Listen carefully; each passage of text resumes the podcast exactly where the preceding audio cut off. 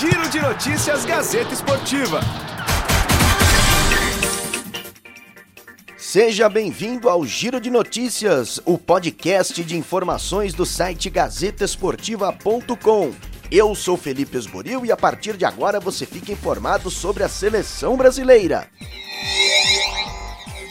A seleção brasileira entrou em campo nesta quarta-feira em Brasília, no estádio Mané Garrincha, contra o Catar, no primeiro amistoso antes da Copa América, que começa dia 14 de junho no Morumbi contra a Bolívia. O Brasil ganhou de 2 a 0, gols de Richarlison e Gabriel Jesus ótima atuação dentro de campo.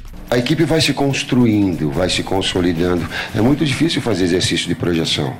O que eu posso falar a respeito do jogo é que é, ela tem um jeito de jogar a seleção brasileira.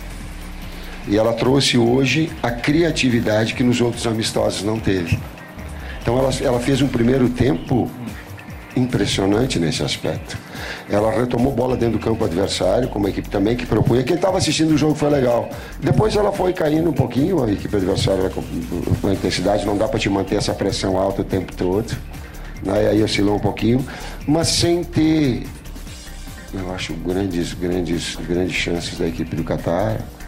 Aí fez o 2 a 0 consolidou e terminou dessa forma. Destaque negativo para a contusão de Neymar que com apenas 15 minutos de jogo deixou o campo com uma entorse no tornozelo do pé direito, depois de um pisão em falso, no gramado, e saiu do estádio com o auxílio de muletas. Ainda na madrugada desta quarta-feira, a CBF confirmou que o jogador teve uma entorse no tornozelo direito e foi cortado do grupo que disputa a Copa América. Os exames de imagem complementares confirmam ruptura ligamentar no tornozelo. Devido à gravidade da lesão, Neymar não terá condições físicas e tempo de recuperação suficiente para participar da Copa América. O Brasil agora se prepara para o confronto diante de Honduras, neste domingo, dia 9, em Porto Alegre.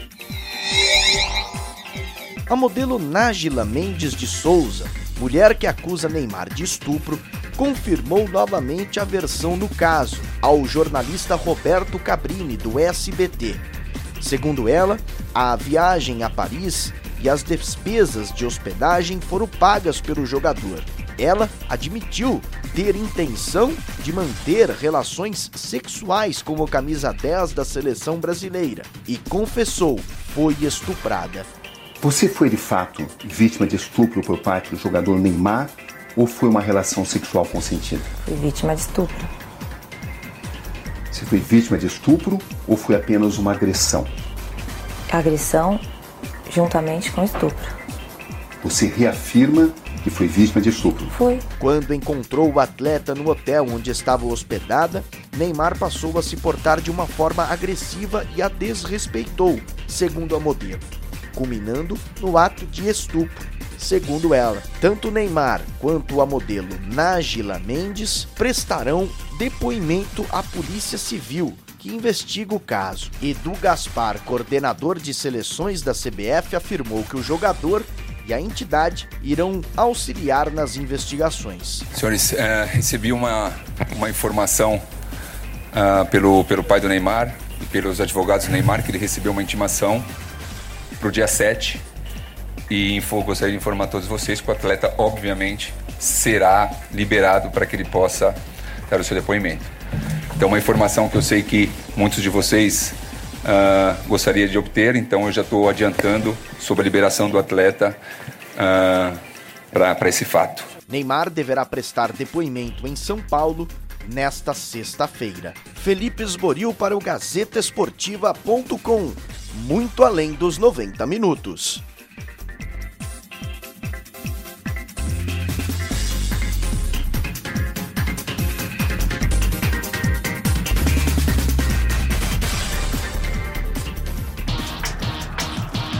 Giro de Notícias Gazeta Esportiva.